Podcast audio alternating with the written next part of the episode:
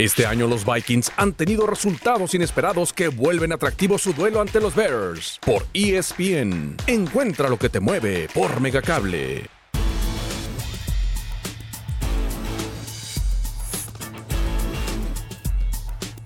Mega Noticias Colima.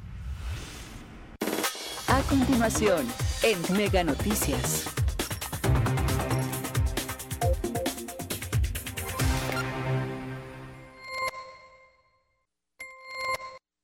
Muy buenas tardes, bienvenidos a este avance de Mega Noticias. Qué gusto saludarle en este lunes. Estamos iniciando la semana con información muy importante que se ha generado hasta el último momento y de acuerdo con la Secretaría de Salud, en la última jornada se registraron cuatro casos positivos a COVID-19, mientras que eh, nuevamente no se registraron defunciones por esta situación la Secretaría de Salud da a conocer que con ello pues la entidad ya alcanza las 31.739 casos positivos acumulados a lo largo de esta contingencia sanitaria y la cifra se mantiene en 2.216 personas de, que fallecieron durante esta jornada, durante este este tiempo de pandemia.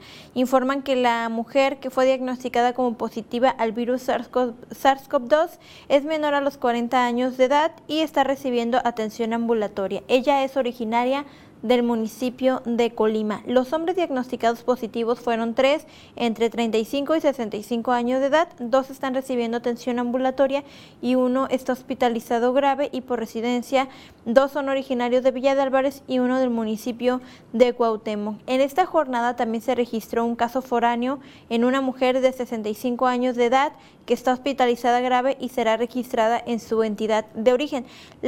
Eh, la dependencia estatal también ha informado que del 19 de diciembre de 2021 al 2 de enero de 2022, el estado de Colima se mantendrá en el nivel de riesgo bajo por COVID-19 al alcanzar 5 puntos porcentuales. Ello, pues resultado de los indicadores en la tabla de medición del semáforo epidemiológico al 18 de diciembre del 2021. Sin embargo, la Secretaría de Salud advierte que ha incrementado el riesgo en la jurisdicción sanitaria número 1 que comprende Colima, Comala, Coquimatlán, Cuauhtémoc y Villa de Álvarez al pasar de 7 a 10 de la ponderación en la última semana. En los, en los municipios de Armería, Estraboacán y Tecomán, que son la jurisdicción sanitaria número 2, el nivel de riesgo bajó de 7 a 1 punto porcentual, mientras que en el municipio de Minatitlán y Manzanillo, eh, que integran la jurisdicción sanitaria número 3, mantienen en 1 su nivel de riesgo. En general y comparado con la semana anterior de evaluación intermedia, el estado de Colima, con los resultados al 18 de diciembre, muestra un incremento en casos estimados activos por cada 100.000 habitantes al pasar de 4.2 a 5.4. Con esta misma tendencia, por cada 100.000 habitantes, la tasa de mortalidad pasó de 0 de 0 a 0.3% y la ocupación de camas generales pasó de 3 al 1%, mientras que la positividad se mantiene en 4%. Así la situación en materia de salud en el estado de Colima. Por otro lado, bueno, pues... Eh, las personas se han manifestado con respecto al uso de la pirotecnia. También platicamos con especialistas con respecto a este tema, quienes advierten que por mínimo que sean este tipo de artefactos, pues no dejan de ser pólvora y generar un riesgo para eh, la integridad de quienes lo usan, principalmente los menores, recomiendan que no los utilicen y con respecto a este tema también la ciudadanía ha, manifestado su opinión eh, sobre el tema. Mi compañero Manuel Pozos estuvo platicando con ciudadanos. Manuel, muy buenas tardes. ¿Qué tal, Karina? Muy buenas tardes. Te saludo con mucho gusto y, por supuesto, también a todo nuestro auditorio. Efectivamente, hoy por la mañana hicimos este ejercicio que realizamos en forma cotidiana también de consultar a los ciudadanos sobre algún tema de interés. Pues bueno, esta vez fue sobre el uso de la pirotecnia y pues déjame decirte, Karina, y también a, a nuestro auditorio, que pues los ciudadanos se manifiestan en contra del uso de la pirotecnia aquí, por ejemplo, en la zona conurbada y en general en todo el estado. Y es que pues este todas estas afectaciones que causan precisamente la detonación, principalmente quemaduras a las personas que los llegan a utilizar, principalmente son niñas y niños, y pues bueno, con el consentimiento de los papás o, hasta, hasta lo llegan a utilizar en forma, en forma clandestina.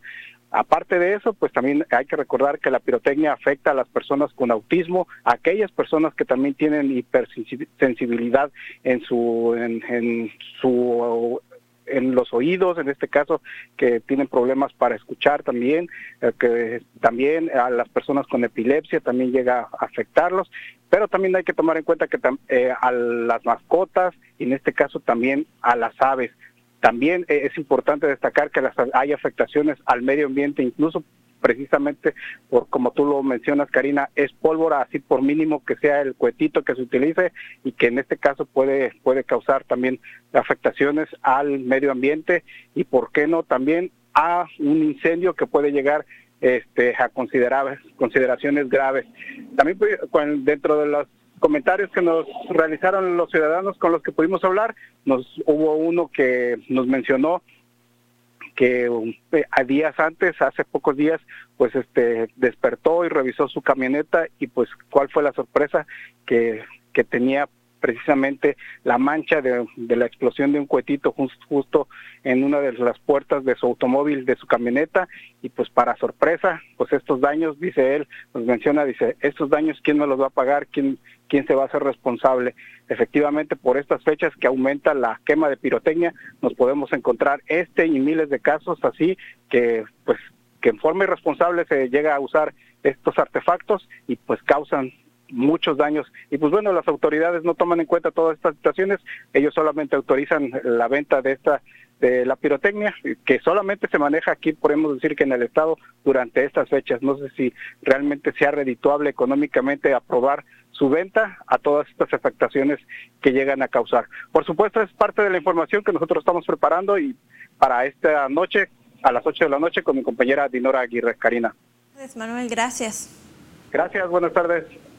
Pues esta es la situación, también eh, le decía, hemos platicado con especialistas del tema y platicamos con las propias autoridades para eh, conocer de qué forma se autorizan estos establecimientos temporales de la venta de pirotecnia. Los detalles puede consultarlos a las 8 de la noche con mi compañera Dinora Aguirre. Tenga usted muy buena tarde y muy buen provecho. Este año los Vikings han tenido resultados inesperados que vuelven atractivo su duelo ante los Bears. Por ESPN, encuentra lo que te mueve por Megacable.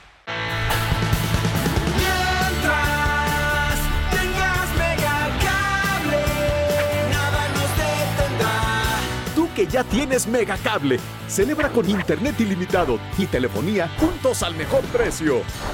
Megacable